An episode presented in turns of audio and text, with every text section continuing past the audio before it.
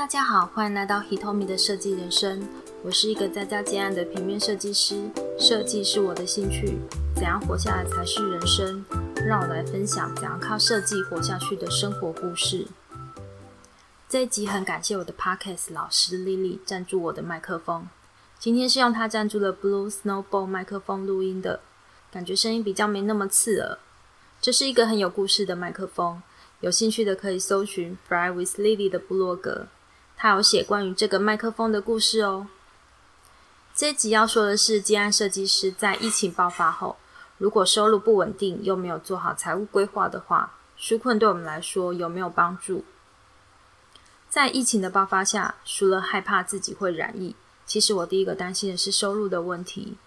而去年我们一起在安心上工的同事们。他们也都担心着相同的事。去年二月疫情爆发后，我的工作的确是被疫情给影响到，有些不能群聚的活动停办后，很多的案子都流失了。那时我刚买房，手上也没什么钱，正在担心的时候，幸好政府有一些纾困方案，像是及时雨一般解决解决了我的一些燃眉之急。那时政府提出了一些纾困方案中，我有三项是符合条件的。第一个是针对自营业者的急救金发放，第二个则是银行地利贷款，第三个则是受到疫情影响停班停课的安心上工计划。反正那时没什么工作，我就花了一些时间去问这些纾困的事情。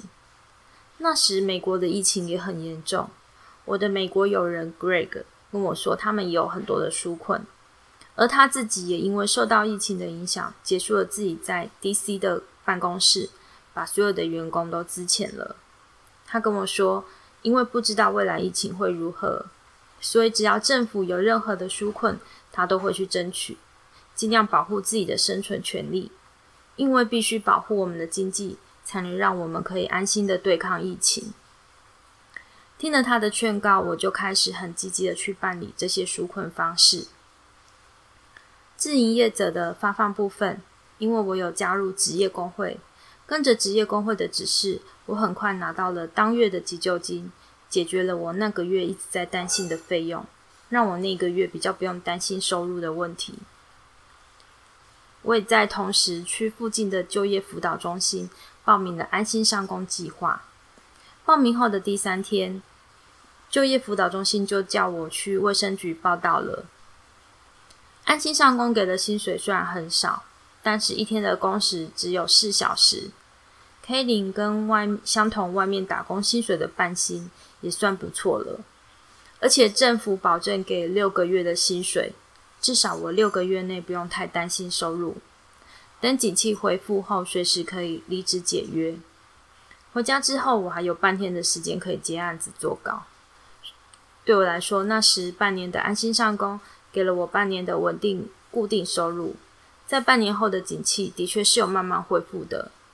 之后，我的工作量就慢慢回升了，所以并没有让我处于太过恐慌的程度。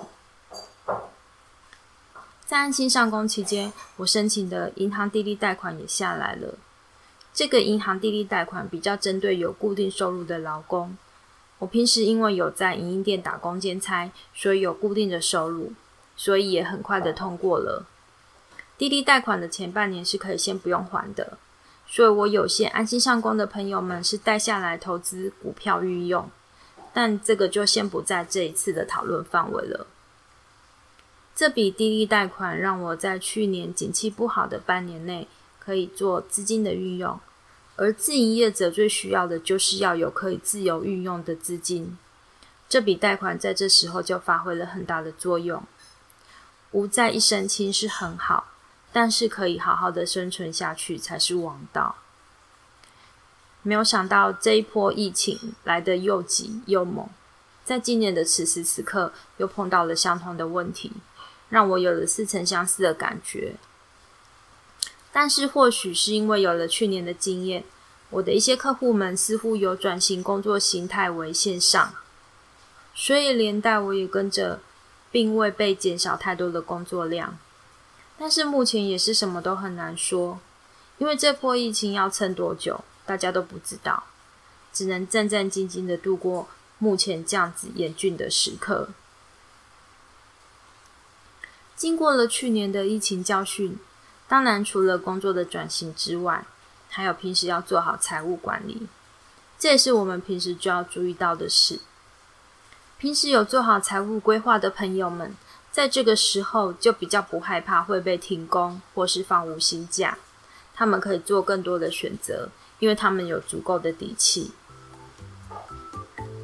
但是如果没有做好财务规划的人，在这个时候就只能恐慌，等着政府的纾困，害怕着付不出生活费贷款了。所以可以趁这时，好好的检视自己的金钱木马，在日子安好的时候，做好财务规划，做一个自己为自己纾困的计划吧。谢谢收听 Hitomi 的设计人生。